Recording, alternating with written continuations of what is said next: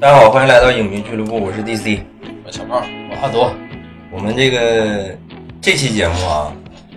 我们录制当天是二零年的十二月三十号，然后我加点班儿，应该会对二二年，应该会在这个二三年的一月一日啊，然后上传这期节目，这是我们二三年的第一期节目，也是我们的五十期节目，提前了，等于说就是各种这个巧合碰到一起了。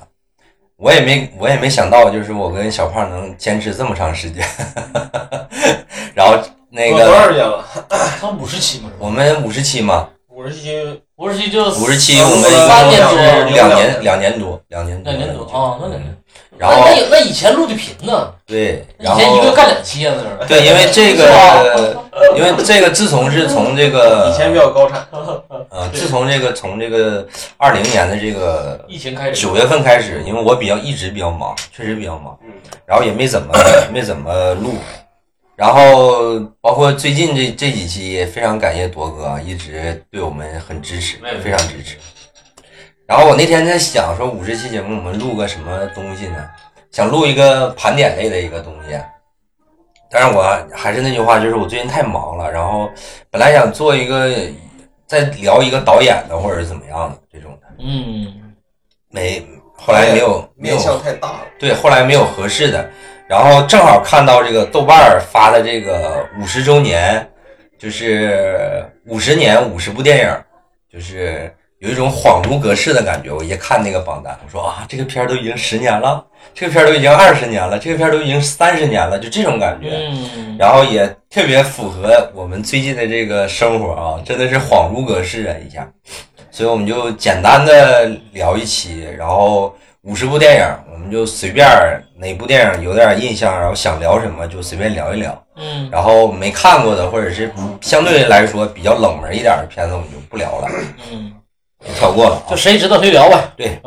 然后我们先看，先来看这个豆瓣这个榜单啊，十十周年的电影，就这些十部片子已经近十年的呗，十年了。啊，不是，就已经十年了，就是在二二零一二年呗。嗯对，二零一二年上映的片子啊。 OK，第一部就是李安的《少年派奇幻漂流哦》，，然后徐峥的《泰囧》，嗯，然后诺兰的《蝙蝠侠：黑暗骑士崛起》，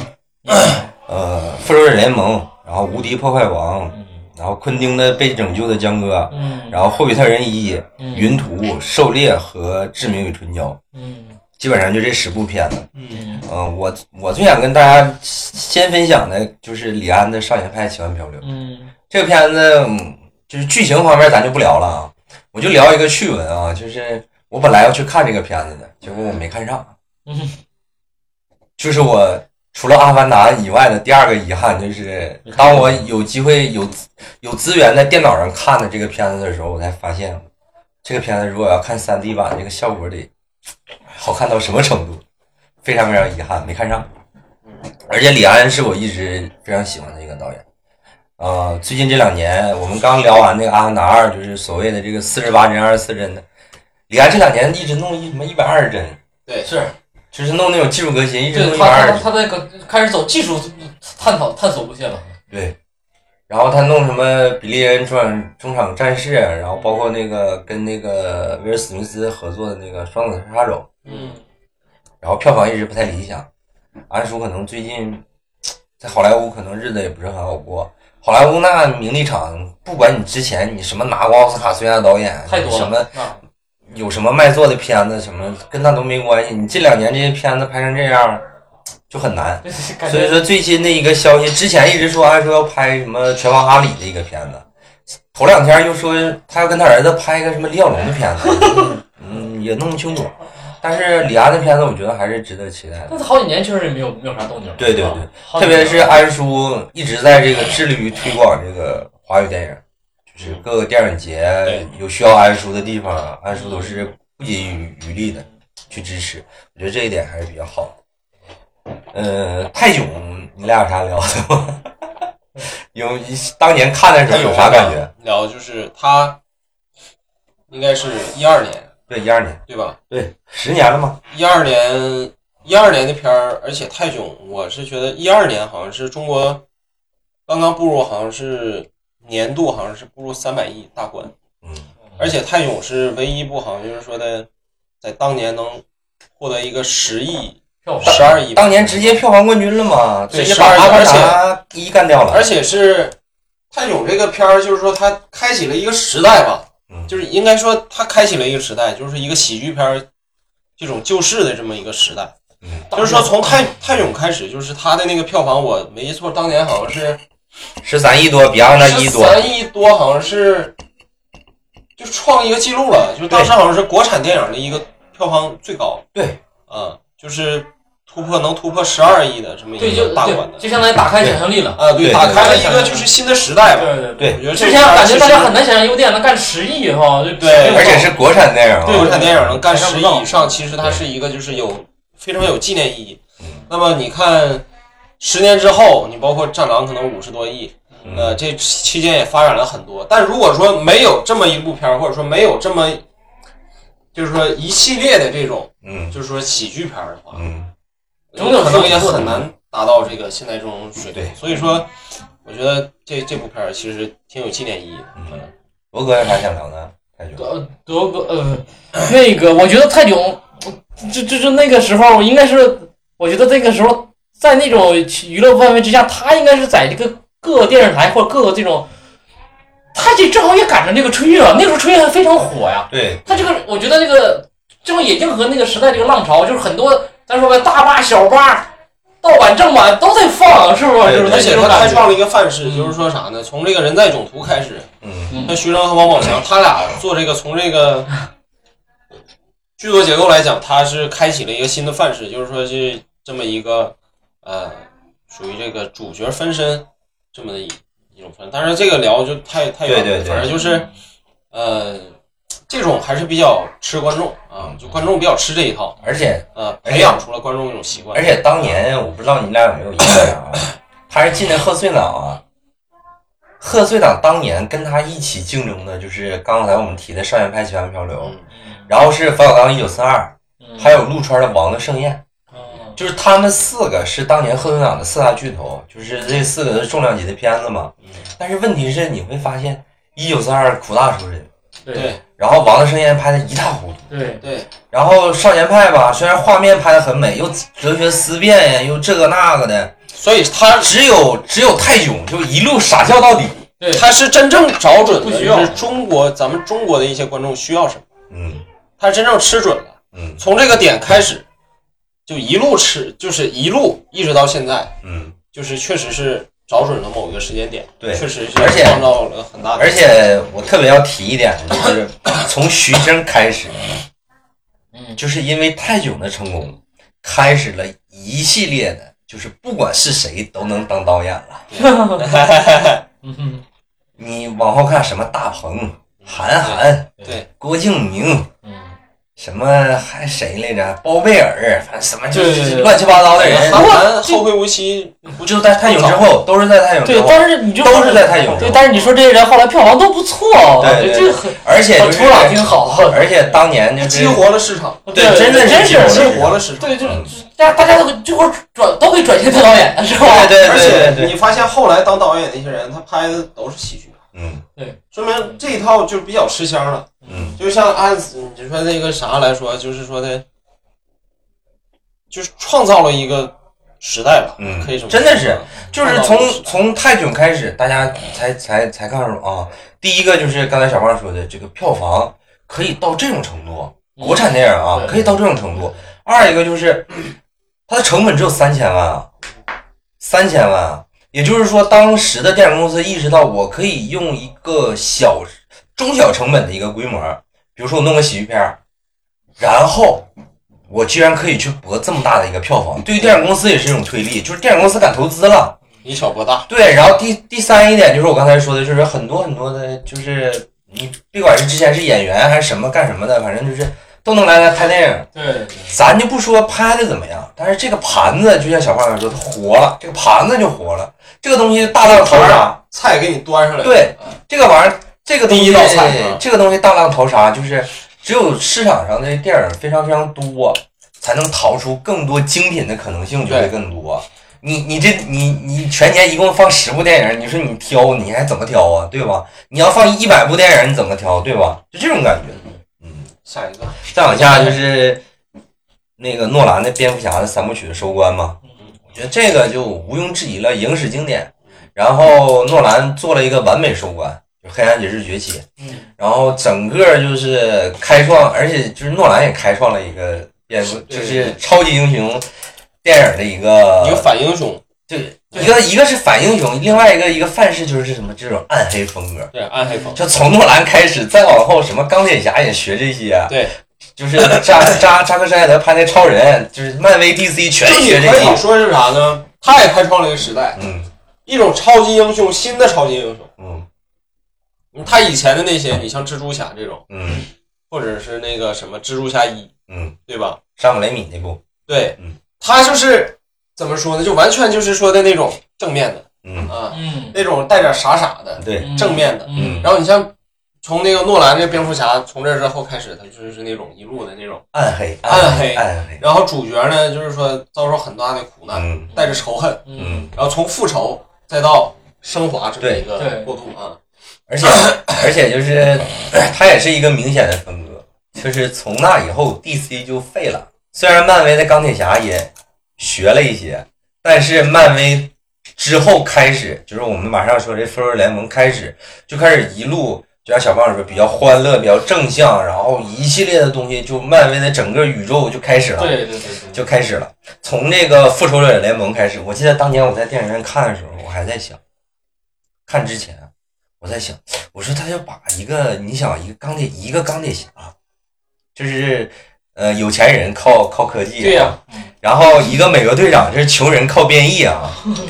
一个雷神，一个神话的人物。这都已经他放把在现这么多人放到一起，再加上一个之前拍废了的绿巨人，实，我说他怎么样拍成一个电影？结果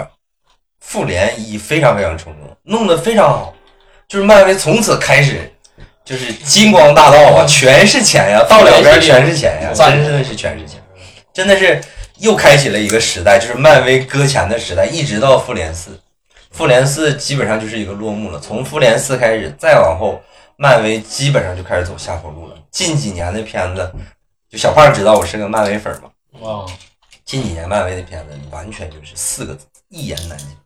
没有什么可说。对，后来这些英雄人物就明显就是，就对后来推爆这些什么黑豹系列，就就就对对对对对。很就就是辉煌辉煌不再断。往呃再往下就是昆汀的这部《被解救的啊江哥》嗯，这这部还是挺有意思的。这个片子我我非常值得一说啊！我当年和我和我当时的女朋友，就是现在我我老婆，我们在那个赤峰的那个步行街逛，然后我看到那个步行街角落里面有有家影院，然后他们在那个门门前贴的这个海报，就是昆就是江哥那个海报，嗯，然后我当时跟我跟我跟我女朋友说，我说我说要不要我们去看一下这个片子？我女朋友说他讲的是啥故事？我说这个东西我怎么跟你说呢？ 昆汀的片子我怎么跟你形容呢？后来我俩就没看，我俩就逛街。等到我我俩回来再路过那个影院的时候，海报撤了，哇，就是昆汀这个片子第一次上映的时候就上了一上午。啊，没后来后来没有，后来是因为它里面有一个杰米福克斯被倒挂起来全裸的一个镜头，有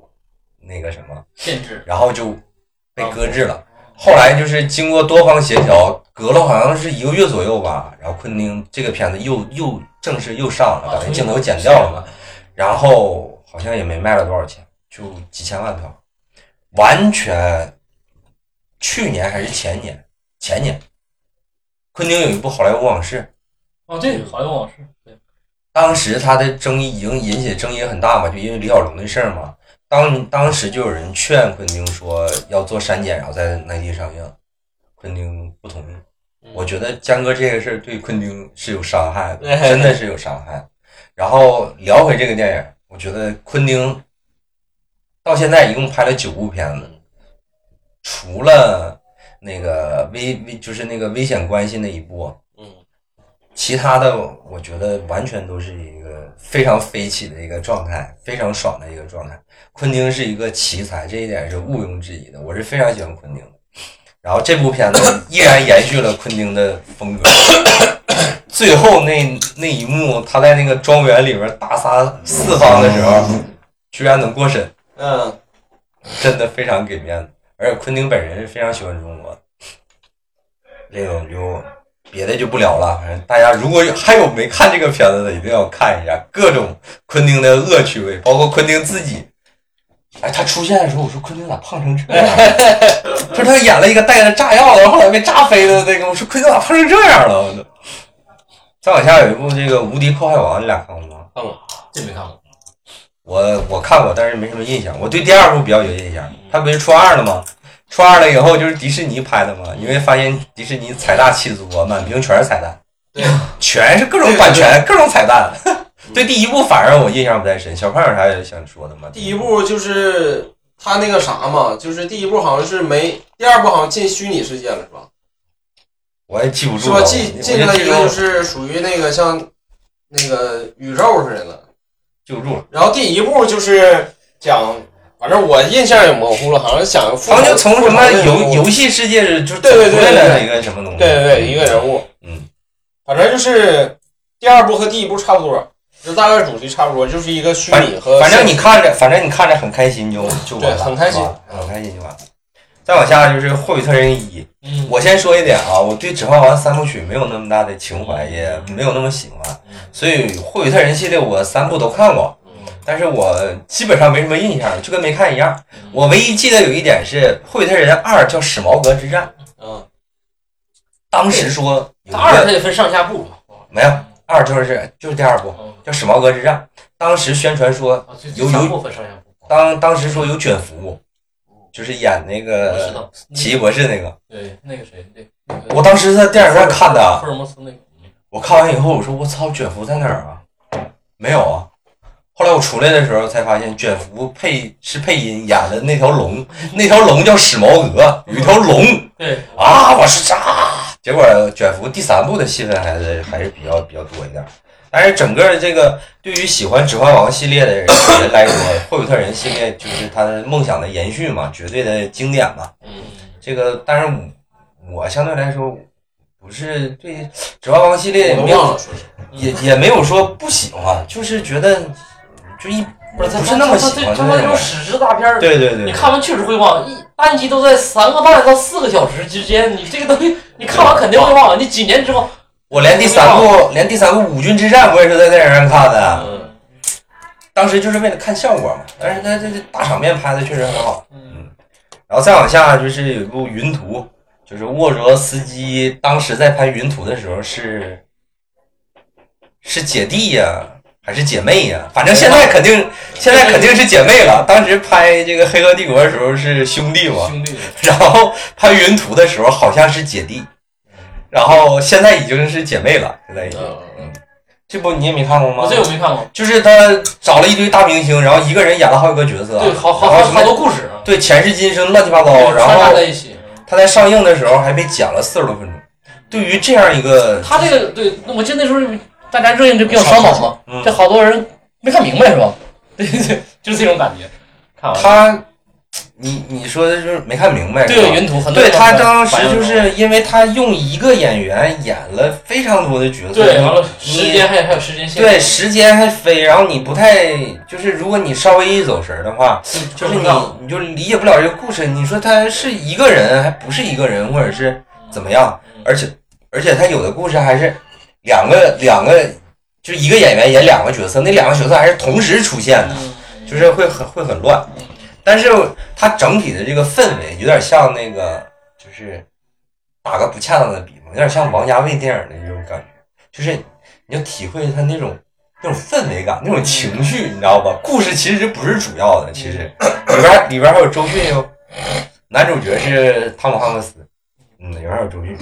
再往下一部，这个应该都看过，《志明春娇与志明》，嗯嗯，这我没看过。这个是《志明与春娇》的续集，叫《春娇与志明》，然后导演是彭浩翔，然啊，后它是续集，还对有还有之前的之前的之前那个名叫《志明与春字娇嘛是啊，》，之前就是春娇，然后第二部叫《春娇与这志叫明》。知名啊，然后有记者问彭浩翔说：“为什么你第二部不叫《志明与春娇二》，为什么要叫《春娇与志明》呢？”然后然后那个彭浩翔说，因为我不喜欢二，我们的电影也不二。 这个片子第二部没什么聊的，第一部还是值得聊聊一，简单说两句的。第一部其实就是彭浩翔把当时都市男女的那种就是两性关系拍得非常非常好，就是那种暧昧疏离又想靠近的那种关系拍得非常好。包括它里边有一些赶上一个大背景是香港的爱情禁禁烟的一个一个一个情况，就是说明天开始烟就涨价了，然后男女主角就开着车每个超市扫烟开始，然后他俩之前都是在那个公司后巷抽烟然后聊天认识的，然后整个的一个一个爱情故事，我觉得彭浩翔拍的还是挺好的，彭浩翔有几部片子我还可是以这挺么喜欢的，说，就是香港这种爱情电嗯影拍的都不错，嗯， 啊，都不错。然后。这个还有第三部叫《春娇救志明》，就不用看了嗯，对对就对不用看了，我就这么说，就不用看了。嗯，然后十狗血，越越整越狗血。 对，然那后反倒是那种第一部那种就淡淡的，对对对对比较细腻的，哎对对还是很有比较意好思一点的嗯，对。然后十十年十周年的电影最后一部就是《狩猎》，就是那个麦叔演的那个《狩猎》，听过，就是很出名，但没看过。嗯，非常非常经典的一个片子。然后麦叔的个人魅力非常非常嗯强，嗯然后大家如果没看过的话，真的是可以看一下。然后叫《狩猎》的电影非常多，大家不要下错资源啊！今年这部韩国片儿也非常 不错。对对对对今对，年韩国没看，看了看了能有我们十分钟，没啥意思，嗯不看了。其实他的母题就是你说的是那个李正宰导演的那部片子吗？对他，的母题还是哎呀南南北那点事儿，嗯就是韩国永远都是南北那点事儿，但是场面啥拍的还可以。作为一个导演处女作来说，就已经很可以了。你能看见他背后就是韩国电影工业的一个支整体持，水平真的是一个支整体持。水平还是很厉害包括黄正民去给他客串，确实拍的也挺好的。他俩就够了嗯。然后我们二十周年的片子，十部片子我也全看过啊，我先念一下啊。呃，《无间道》《猫鼠游戏》，然后《指环王二》《哈利波特与密室》《钢琴家》《冰川时代》《蓝色大门》《谍影重重》。呃，第一部那个蜘蛛侠，刚才小胖说的那个，然后《生化危机》这十部片子，这十部片子我也都看过。先聊第一部嗯《无间道无》间，道，那就不用说了。铎铎哥先说一下吧。无间道，其我记得今年是好像是它上映十周年嘛，不是二十周年， 20周年哎对，我记得好像在在宝岛宝岛台湾跟香港都做了那个四 K 修复，对啊，这大陆好像没上是吧？没上没但上也没上上啊。这《无间道》我觉得这个太就是太经典了，因为我平时以前那手机太对就是那个应该说，我就觉得我我我还是比较就是大院类型，我还是比较看喜欢看黑帮片。我觉得黑帮片呢，咱说那个早期来讲，就是还是香港那一波引领了整个是我少年时代或者青少年时代的一个黑帮片的一个整整体的一个观影风格的。嗯，那后来你你后来之后，咱说看了一好莱坞之后的一些像像那种教父啥的那种，哦，后来发现啊，原来是能能在这上找到他们的他们学习的影子嘛，嗯对吧？他们这个道理，但是说并不影响啊，就因为他那个符合那个在香港那个当时那个社会下拍的那些黑帮片啊，那些人情世故啊，我就觉得还是还是这个很有无间道之后再无警匪。对对对对这个其实《无间道》的经典就不用说了，对对我只是想提一下，《无间道》三部曲都非常经典，对，都都第三部稍微差了一点儿，嗯，第三部吧，就是它在剧情层面上吧，那个完全就是做那种完形填空题，对，就是就把第一部的这个时间节点给它切碎以后，就完形填空往里面塞东西，稍微差一点。但是整体上来 说，三部曲是非常完整的，然后都非常经典。对，就然后是衔接的还是很好。一定要提一下第二部里边吴镇宇的表演，太牛了对对对对，太牛逼了，就简直了！就是我们看第一部刘德华跟梁朝伟演的，那是肯定的，包括曾志伟他们这这些都是影帝级的表演。但是第二部里边，吴镇伟演的比梁不是吴镇宇演啊的比那个那个那个谁那个曾志伟演的又更好。吴镇宇演的简直太好了。然后今年就是刚才铎哥说《无间道》二十年嘛，然后 B 站有非常多这个影视 UP 主做都做了相关的一些节目，大家可以看一下，真的是非常非常经典的三部曲。然后再往下就是《猫鼠游戏》，这个斯皮尔伯格拍的，然后莱昂纳多跟汉姆哈汉汤姆汉克斯演的那个片子，呃，就是一个非常优质的爆米花电影，嗯，对，里边儿反而是莱昂纳多演那个角色更更出彩一点儿。嗯，他演一个这个反派嘛，小嗯，相对来说更更出彩一点儿。没啥印象，就就记不起来。再往下，《指环王》《指环王二》我就没啥可说的了，我就我也不基本都忘差不多嗯忘了了。嗯老忘了，然后《哈利波特与密室》有有《哈利波特》粉丝吗？你俩是没有是没有是是我也我唯我也不一是我唯一就是哈利波特系列就是就没有一部是看完整过的，我都都看过一点点，就是电视播的都看过一点点，但从来没有看过一部完整。我是整个《哈利波特》系列全看过的，包括《神奇动物》系列，我现在出到第二部还是第三部，我也都记不住了。啊，第三部，我也我也都看过，但是我属于那种看完就忘了的，基本上都已经忘了。但是有一些名场面肯定都哈利波特，我记得我还是小时候电视点播看过嘛，嗯，对啊，就电视电影频道重演啊。对对对真是对。的点点播的那个嗯，下一个然后再往下就是那部《钢琴家》，就是那个那个波兰波兰斯基拍的那啊，个对对对，这个片子，我们先抛开导演的这个私生活的问题啊，就是他的一些道德层面的问题，我们只聊这个片子。这个片子很屌拍的，我只能说看得我热泪盈眶啊，真的太屌了太，我现在都记得那个最后那一幕，就是空弹那个就钢琴的就那全是个灰的那个，嗯，就空弹钢琴的那一段。嗯，哎呦，对，太你看，所以说你看一太厉害一了，个作为一个一个导演，他对战争的表现是不同侧面的。对对对，他不一定对说嗯有胖有票就一定是战争的场面，但他通过钢琴把这个战争描写的这么好啊，真的真的是很拍厉的害，真的非常好。他主要讲这个就是，嗯，这种，他也是他自身的一种指代吧，他可能嗯嗯，自身的一种就是映射了，有点这种感觉。然后冰山时代，冰山时代的话，好像是都出到第四部了。也冰也山好时。代才二十年吗？第一部，第一部二十年，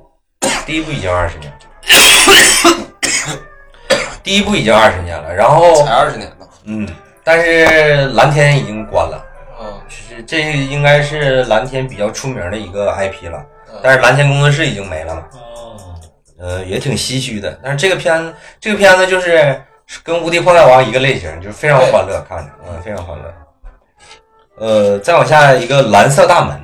这个片子是一个就是陈柏霖跟桂纶镁演的这个片子。没看过这值得一提的就是当年周杰伦拍《不能说的秘密》的时个候啊，找女主角的时候，啊就因为看了这个片子啊！找了上古桂桂纶纶镁。镁，对，这个片子故事有点意思，大家可以看一下，比现在的爱情片我儿、有青春点忘片了，儿强是多不了。是讲的一个穿越的一个？不不不是，他讲了一个一个男生追一个女生，到最后的时候才发现这个女生是不需要男生的，好好好，这有这样的故事明白了吗哦？明白了吗？哦，啊想起来了啊，想起来了。然后再往下，再往下一部《谍影重重》，这个就非常经典，非常经典的系。列了啊， 《谍影重重》一共拍了五部，五部曲，对，然后它的前三部都非常经典。嗯，第四部的时候，因为这个马特·达蒙好像跟电影公司有点问题，哦然后他们用了这个杰瑞·米雷纳嗯演了一部《谍影重重四》，然后被一顿骂，你就不明白一个没有杰克船长的《加勒比海盗》还他妈叫《加勒比海盗》 吗？就是一个没有马特·达蒙的《谍影重重》能叫《谍影重重》吗？？就你不明白这个逻辑，你明白吧？就就就明显就是来骗钱的。然后第五部上映的时候，也是在中国弄了一个就是中国特供的 3D 版本。就《谍影重重》这个片子镜头剪的这么碎，你弄一个 3D 版本就是为了骗钱吗？骗钱，嗯就只能这么说，没有别的借口。然后我记得好像《谍影重重》也是一个，也是声浪最大的一部在中国上映的一个 3D 电影了。就是我们之前聊什么 3D 效果好不好，好像就是到《谍影重重五》以后，再也没有人讨论这事儿了。就是3 D 不3 D 的，就没有人再讨论了。它应该是最后一部，就是讨，就是大家还有一些讨论度，就是它这个3 D 太坑人了，就是这这种感觉，它有点讨论度的一个感觉。但是话说回来，它这个《谍影重重》前三部真的是非常经典，它开创了一个其实特工片的一个单对一个又一个独特的类型，也是一个立得住的一个 IP。对对对你，像什么零零七啊，什么碟中谍呀、对碟中谍其实它是可以跟跟他们对，相提并论，可以单独聊一下的它是系列。对，嗯，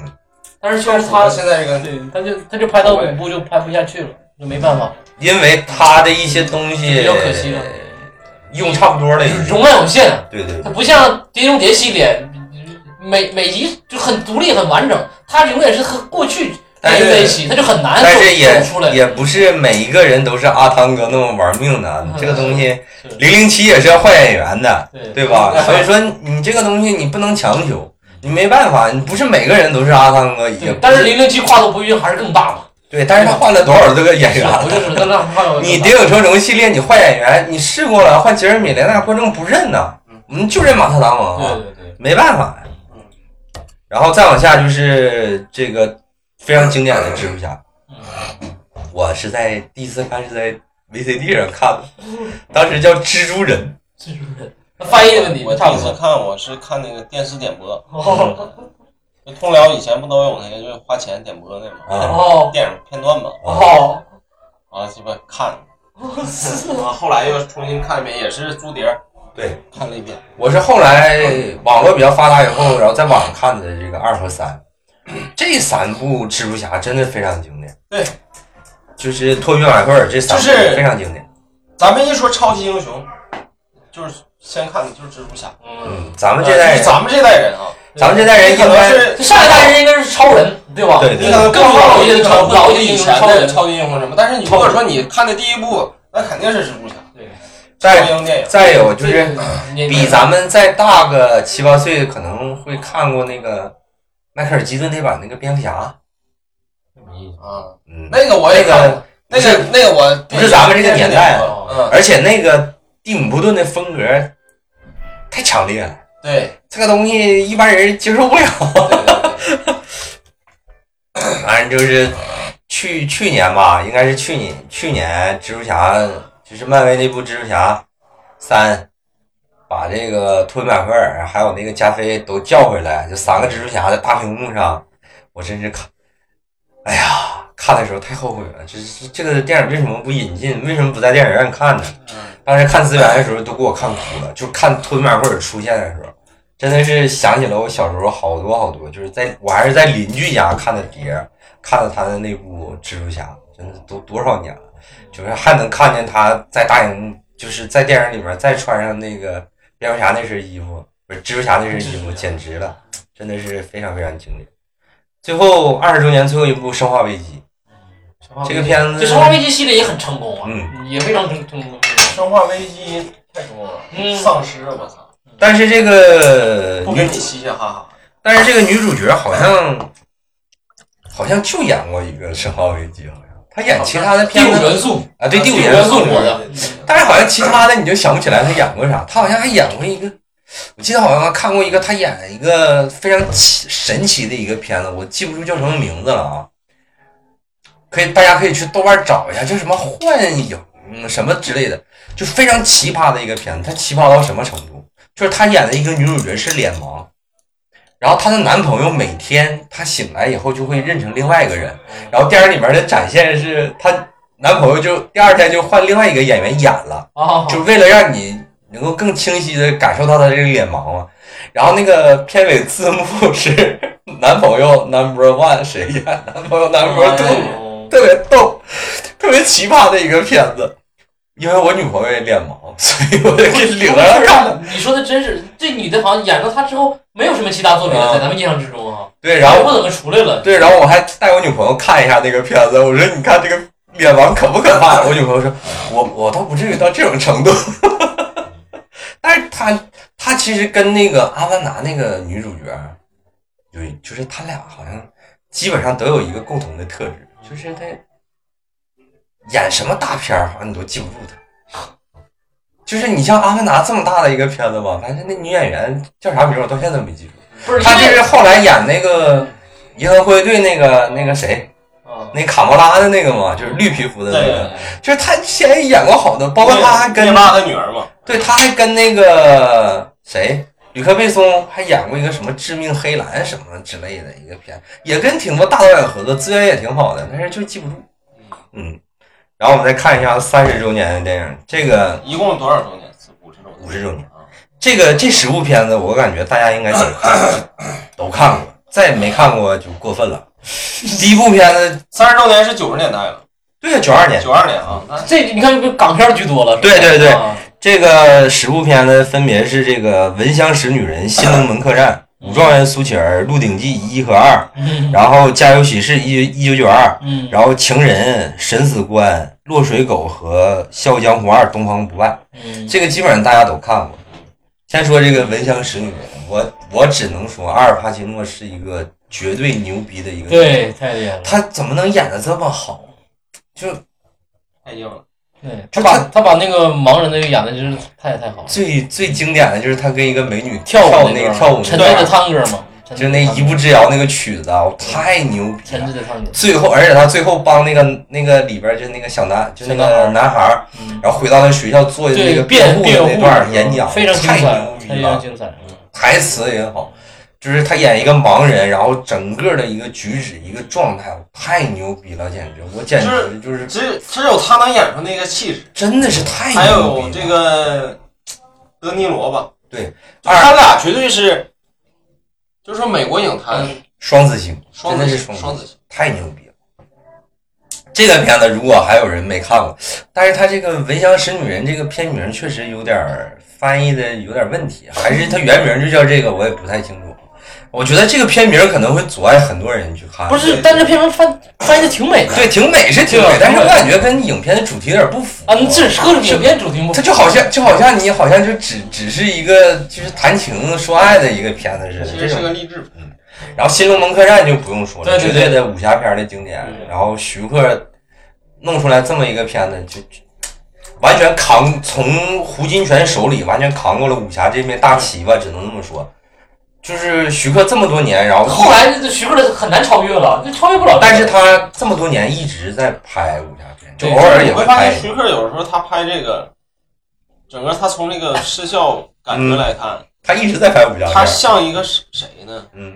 他有点像张艺谋，嗯像一嗯个，嗯那我就倒是没一觉些得。特色的东西，它里边对于一些色阶的运用，嗯，你说色彩上的运用是吗？嗯，不是，是色阶，就是说，假如说这个同样这个嗯啊，我明白你的这意个思也了白，啊，啊但是是两种不那同的我这个就比版那个白嗯。啊，它是这种就是相近色或者是反差色嗯做的这种嗯，搭配，这种但是还有一个还有一个问题是，就是那个徐克导演，我为什么说他一直在拍武侠片儿？就是哪怕他拍你像什么《智取威虎山》这种片子，都他妈按武侠片儿的 套路拍的，你没发现吗？包括他拍《水文桥》嗯，你发现最后为什么吴京超神了？这他妈不就是武侠片儿吗？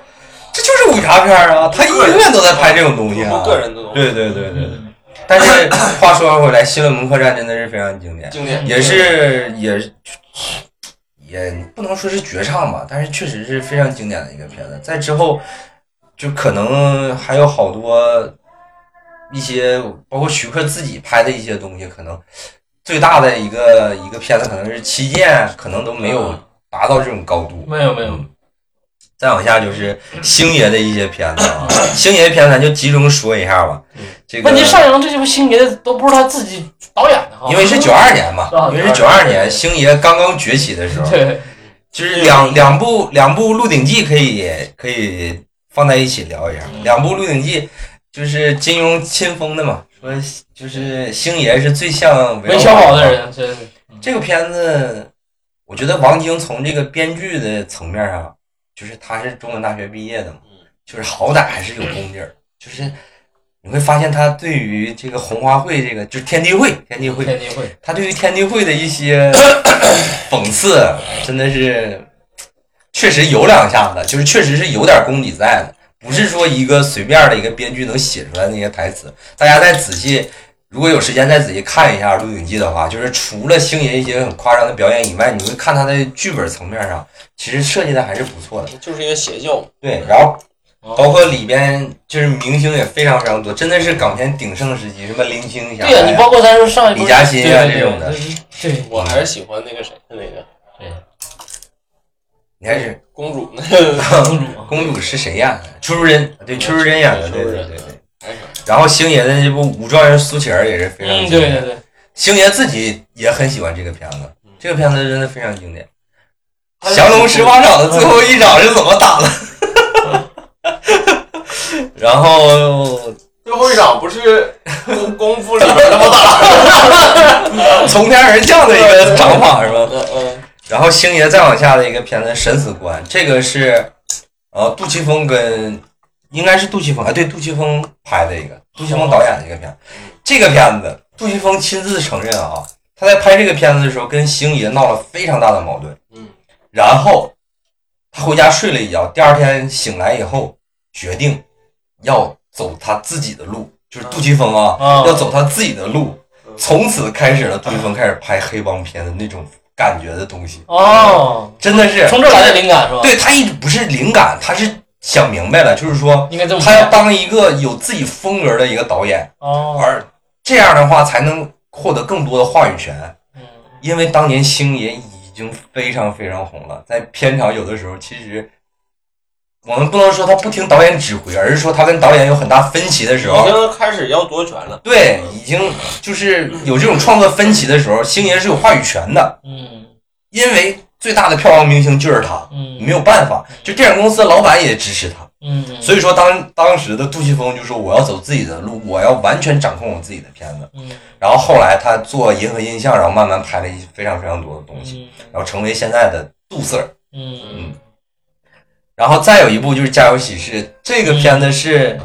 我觉得黄伟明他们做那个贺岁的这个喜剧，就是最经典的，就是对就是九二年的这版《家有喜事对》，对真的是非常经典。里边还有这个哥哥张国荣，刚开始演一个娘娘腔，然后后来那个非常爷们儿，然后里边什么张曼玉，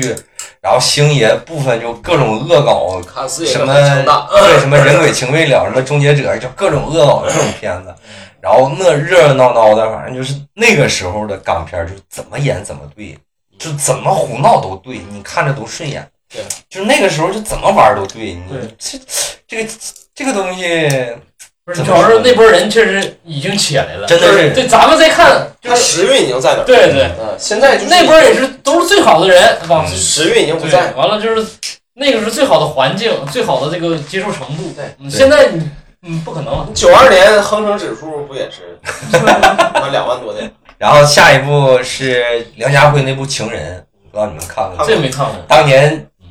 因为里面有大尺度的床戏，然后梁家辉当年还在这个国外收获了非常多的影迷，哦啊真的真的收获了非常多的影迷。他在里面演的非常好，就是说大尺度的床戏，呃，并不是他这他个那电种影最优秀的他那种部分控制欲，对对那对，种它是非常好的一个片子。张弛有度。大家如果没看过，可以看一下。然后 就是昆汀的《落水狗》，这个是严格意义上来说昆汀的第一部片子。他之前拍过一部什么《我最好朋友的婚礼》，后来胶片烧了，嗯，然后就没留下来，现在只有一些剧照之类的东西。真正的昆汀的第一部片子就是《嗯落水狗》，你会发现那个时候的港片对好莱坞的冲击有多大。就是昆汀无时无刻不在抄港片呀，真的是你在那个电影里面能看见什么什么江湖龙虎斗啊，什么龙虎风云，什么监狱风云呀，就是什么对，你看李岭东的那些片子呀，就是那些黑帮片，什么吴宇森的片子，哎各种抄。昆汀把它说抄是抄，但是昆汀把那些东西拿过来，然后融合成自己的一对套独特的一个东西。昆汀拍完这个片子，名声大噪，就起来了嗯，然后紧接着拍了一部低俗小说，拿了戛纳的金棕榈，直接就飞升了吧。嗯这个片子非常非常经典啊，就是他讲了一个银行抢劫案，嗯但是把整个抢劫的过整程个全时切间掉，顺序，嗯，对，全切掉。全都全都打乱了。然后里边所有的角色全是颜色的名字，对什么洪先生、黄先生、程昆先昆汀生。是啥先生呢？白先生吗。他是程先生，好像是，他是第一个死的。嗯，第一个挂的。嗯。然后最后一部就是《笑傲江湖二》，嗯 这个片子也是徐克的一部非常经典的一个片子，但是其实他的导演是程晓东。嗯，但是为什么大家都说这个片子是徐克？因为徐克监制的嘛，徐克提供了大量的想法，包括让林青霞反串演东方不败，嗯，都是徐克提出来的。嗯然后这个片子金庸看完震怒，嗯金庸说我感觉太狠了是吧没？有，金庸说我以后就徐克这个人，我以后不卖他版权了，我的小啊说我不卖给他了，嗯，就震怒，一直到都多少年以后了，大概得有这个片子都已经三十年了吧？嗯，也就是前几年的时候，在金庸去世之前，然后徐克说他要拍《神雕侠侣》嘛，嗯才终于在金庸手里弄回了一个版权，说要拍《神雕侠侣》。然后这版《东方不败》是非常非常经典的一版，最但是它的，但是它的一是那个许冠杰演的那个啊，那个片子也也挺好看的。是但是李连杰演令狐冲这版确确实非常经典，太屌了林林青霞反串演东方不败确实非常非常非常非常好。然后我们加快点速度啊！然后四十周年的片子我跟大家念一下：《一提外星人》《银翼杀手》《茶馆》《少林寺》《第一滴血》《牧马人》《控方证人》《怪形》《迷墙》《阳光下的罪恶》。这个《一提外星人》就不用多说了，就是嗯大人小孩看都行。对，斯皮尔伯斯皮尔伯格格玩这一套东西，驾轻就熟啊，只能这么说。当年那个自行车飞起来的时候，在月球上哈啊真的影史经典，对真的是觉得真的是经典啊，真的是觉得是什么脑袋能想出来这种东西呢？想象哎力嗯呀。然后《银翼杀手》就是当年票房惨败啊，但是但是你很难想象他四十年前拍的，对，而且就是他太超前了，这对这个我银翼杀这个银翼杀手没看过，就我你一现在看啊，这个就是把《银翼杀手》现在就是啥呢？现在有一个什么概念，就是说啥这个赛博朋克嘛，赛博朋克对，这个出出作就是银对这个对对对对银翼杀手嘛，我操，真的是非常超太前，好了非常经典。他是那种就是后城市那种感觉。铎哥看过《二零四九》吧？对我看到二零四九，还有我就看是过《银翼杀手》这个，马上让我想到一个小说《北京折叠啊，》，对就，是那个科幻的那个。嗯有点那种感觉。嗯嗯但是你看这个《二零四九》，嗯就是维伦纽瓦那一套，嗯他跟老雷，不一样是吧？他有老雷的影子，因为他毕竟是续作嘛。嗯，但是维伦纽瓦还是有另外一种路的那种。对，嗯，老雷的那套东西，他还是老雷的那套东西。嗯，这个片子有点晦涩啊，当然如果大家没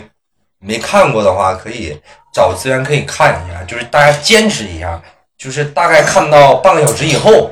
你只要是接受那个世界观，融入那个故事，再往下走，基本上就好能好一点。前期确实有点晦涩，确实有点晦涩。然后茶馆这个我看过，但是没什么印象，这没就是看北过京人艺的那个非常经典的那个啊，话剧弄过来的一那个个电是影，谁谁谁谁演的？普林西演的吧？就是嗯谢谢天导演，就是于世之陈于世之先生演的。嗯嗯，啊，是不是有陈陈翔啊？有陈翔吧？那个我有点记不住了，时间看的太早了，这个片子。反正就是老舍的那个小说改的嘛，就非常经典了，这个毋庸置疑，就是绝对的经典。而且他演的有点像样板戏，对，呃，有点那个影它子。还是话剧的那种感觉，其对实对对它其实就是把话剧拍下来的那种感觉。啊，对。很平面化的。对，然后李连杰那版《少林寺少》林寺这个就不用说了不用，说当年真的是万人空巷，不用说了。然后《第一滴血》这个片子，嗯，史泰龙的一个非常经典。现在你想起史泰龙，好像也就是洛奇，要不就是《第一滴血》。近两年就是《敢死队》，基本上他就是这这些东西。史泰龙跟山 跟州长，他俩就是当年这个动作片双子星嘛，对对对对，就扛票房的嘛，对嗯。就长，然后再往下就是那个谢晋导演的那部《牧马人那没》，看我好像看过，但没啥印牧马象。人那个我想起一个彩蛋啊，《无间道》里面，就这是我最近在那个 B 站看的节目里面，就是哦，有个音那乐个不是那个刘德华跟张泽伟他俩在影院里面就是那个交换情报的时候嗯看的那个电影就是《牧马人》，是吗？就是《牧马人》，因为他跟《无间道》是一个电影公司的，就是涉及到版牧马权人问我题。看过，但是忘哦，了。对，我知道那是放的一个蒙古片嘛。对，朱时茂演的嘛，对对对这对个对，片子非常经典的一个片子。哦，然后就是这个《控方证人》这个片子，你们俩看过吗？没看过，这没看过。一个就听过，根据那个阿婆的那个小说改的一个一个一个一个电影，我看过海报，我看过。一这是那个谁拍的吧？那个那个那个一个非常老的一个片子对了，啊四十年了。那个演员我也记不住了，但是他里边那个那个那个那个男主就是有点胖，长得有点像希区柯克。我知道了他不是那谁希区柯克拍的吗？他不是希区柯克拍的，啊，但是他有希区柯克那种风格。哦然后那个演员长得其实有点像希区柯克，就挺胖挺矮的。嗯然后整个的一个悬疑推理的过程是非常精彩的，嗯，这片儿真的是但我没看可过。以当成这个蓝本，真的是可以当成这种推理类的电影的一个蓝本去，嗯你去看他这个导演整整体掌握这个节奏是怎么弄的一个片嗯。然后剩下的《怪形》啊、《迷墙》啊、《阳光下的罪恶》我都没看过，我也没你们俩看看过过吗我看过，你看过哪个啊？迷墙都看过。那你们可以简单迷聊一下。墙讲的就是一个，就是有点像那个音乐的这么一个电影。啊啊，它讲的应该是摇滚乐吧，啊就是他 在那个片儿里边开创的一个就是，哎，不是迷墙，哎，我操，迷墙我真忘了，但是我印象最深的就是迷墙的第一个镜头，嗯就是他是那个就是那种缓慢的，然后从一个房间到另一个房间，再到另一个房间，全程没有人出现。嗯嗯，是这种，反正我，哎呦我操，我有真点忘了时间太长了，有点。那杨过他罪恶知道，杨过他罪恶是那个就是有个三部曲，嗯就是像那个尼罗河惨案、嗯，东方快车谋杀案，啊还有杨过一下罪恶嘛。都是阿和的小说改的吗？不是不是，他是福尔摩斯的那个不是不是，他不是大侦探 Polo 吗？啊，对，波洛，对，那么就是阿和的那个对小对说嘛。对对对，改的，反正就是和之前两部都一样嘛，嗯，也没有没有啥特别的。然后嗯那怪个形怪形呢？啊怪什么看过？没看过是吧？嗯那我们就跳过这一步吧。嗯然后我们最后看一下这个五十周年的十部片子，这个我也看过几部，然后基本上就没看过了啊。这个你跟铎哥看一下吧，有没有看过的？呃，是《教父》，然后《猛龙过江》《精武门》《巴黎最后的探戈》《资产阶级的审审慎魅力》《飞向太空》《呼喊与细雨》《中国》《狂凶记》和《午后之爱》，就这十部片子。我看过八部啊，多哥，这个五十五十周年的这十部，你看过？你有看过的吗？除了《教父》肯定看过，教父看过啊？然后李小龙的两部片子肯定看过吗？没没没，廖龙我很很确实的，我操，李小龙的片子你都不看啊没，没没没看没看没补，我就看过教父。那你就 看过《教父来》来来，我小小胖看过的，然后小胖看的多首先我可以聊一下这个《巴黎最后探戈》吧。啊，这个片这个应子该都看过，我看过，但是没什么印象了。但是这个片子最有名的不就是马龙白兰度的那个丑闻嘛？就是现场跟黄那油个，抹黄油的。对对对对，非常那什么的。但是这个 这个片儿其实挺好，他就是把那种就是呃，就怎么说就是就讲男女之间的一些情事吧。嗯，然后那种互相追逐，然后互相那种激烈，讲的主要是激烈。嗯嗯，完了，其实拍的就是一个典型的一个文艺片儿吧，里边有个歌挺好听的，嗯叫《巴黎最后的探戈》，嗯啊就是就是出自这个，就是这个电影《闻香识女人》那个啊，那是陈醉的他们那个是一步之遥，啊，那是一步之遥是吧？嗯但是这个里边有一个歌也非常配乐也非常好啊听，被被其他电影引引用了是吧？嗯，对，引用很多次，很多次嗯就是你一听你应该能想起来。然后《飞向太空》就塔科夫斯基的嘛，嗯也是比较沉闷的一个片儿，就寻嗯找一个外太空的那种，哦在一片俄罗斯原野上寻找外太空。哦嗯就更接近于神秘的一种，就是说一个片子。哦，嗯，然后《呼喊与细雨》就伯格曼拍的，嗯就带点宗教的色彩。嗯然后就是他全程，我印象最深就是他这个电影很沉闷，因为他本身他这个小说就很沉闷啊啊，就是那种典型庄园啊，啊，什么这种这个呃这种中产阶级这种或者贵族生活这种嗯关系。你嗯比如说那种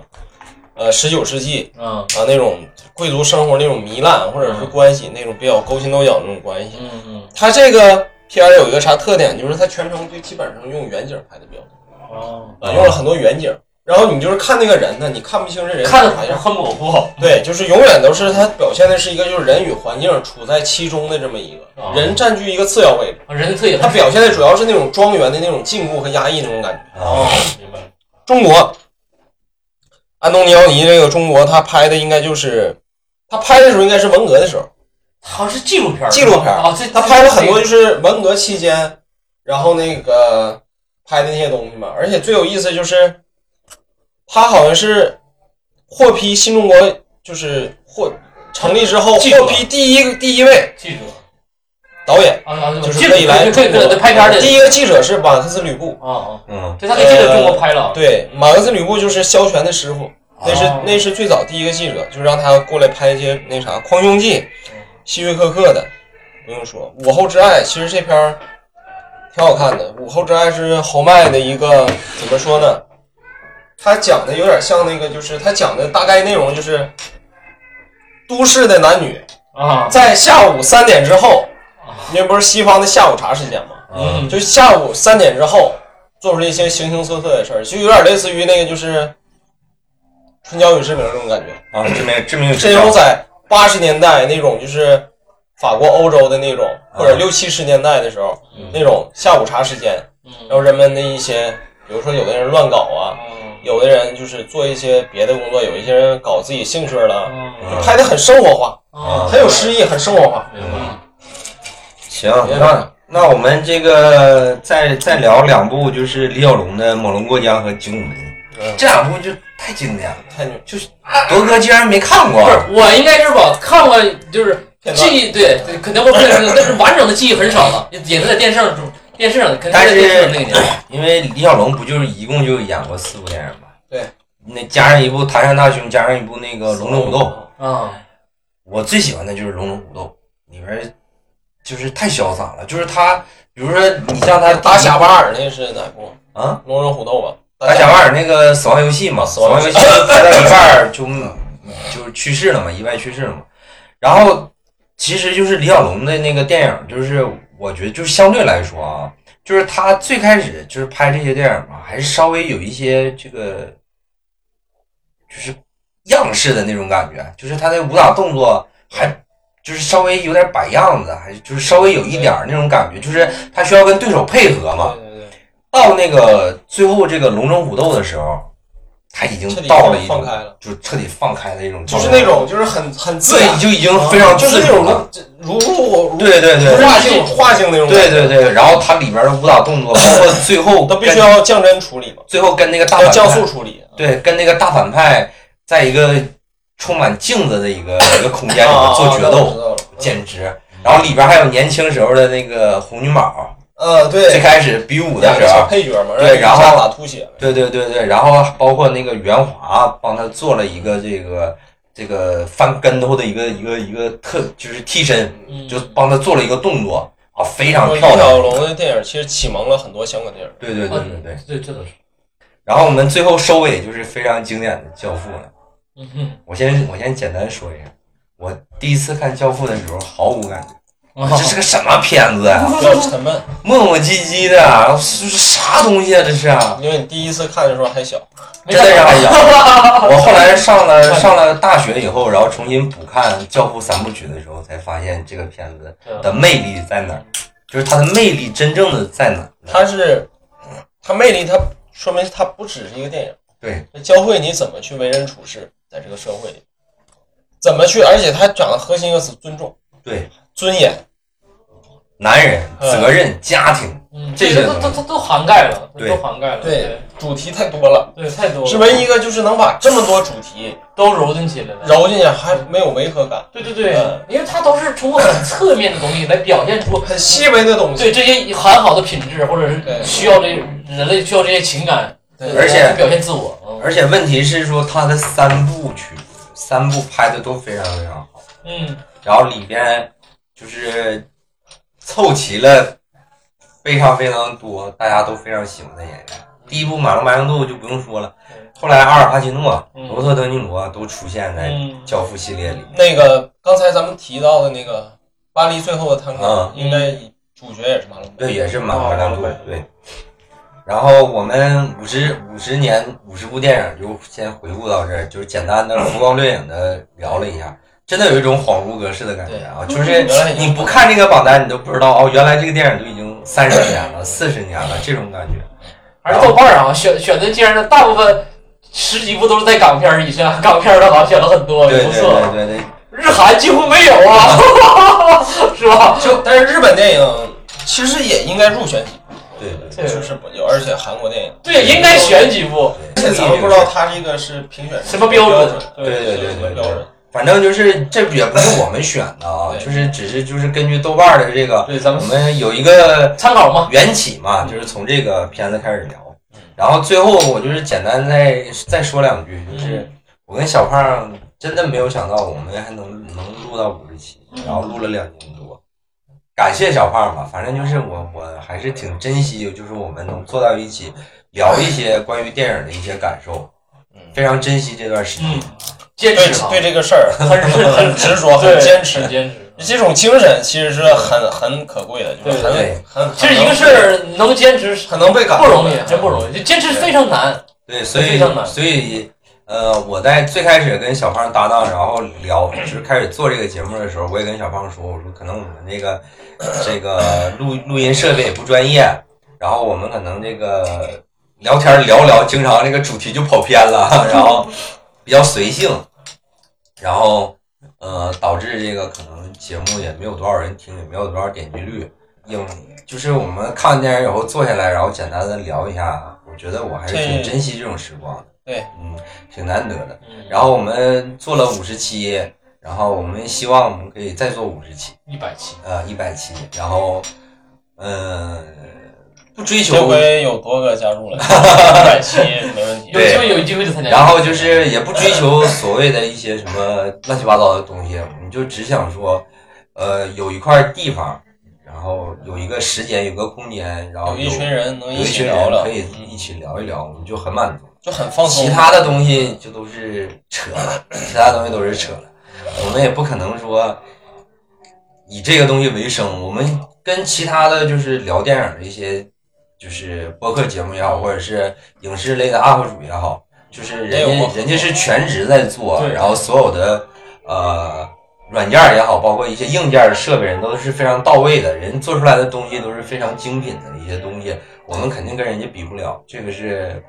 不用反驳的，这是坦然接受的。但是我们还是想说有一个自己的一块地方，然后可以简单的聊一聊，然后当有一个时间段的时候，一翻手机，哦，原来我们之前聊过这些东西，嗯然后重看一部电影以后，再听一下节目的时候，发现哦，原来我们当时对于这个电影的是这么看认的哎知是这么看的，对我觉得还是挺有意思的。在这样一个时代，大家都可以拿起手机，拿起各种各样的东西来记录自己的生活。我觉得记录才是最重要哎的，对就是说大家记录一下自己的生活。至于说你你的生活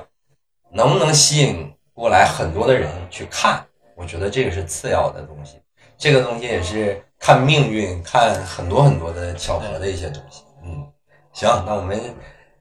哎呀，二零年的最后一个一期节目就录到这儿吧。然后我们再开始录就是二三年了，希望我们希望大家多多支持。对，希望我们对二三年一切顺利啊。嗯，特殊时期已经过去了，我们也希望这个电影市场越来越好，也希望我们可以，就是那种赶呀，就是我们一一一天得。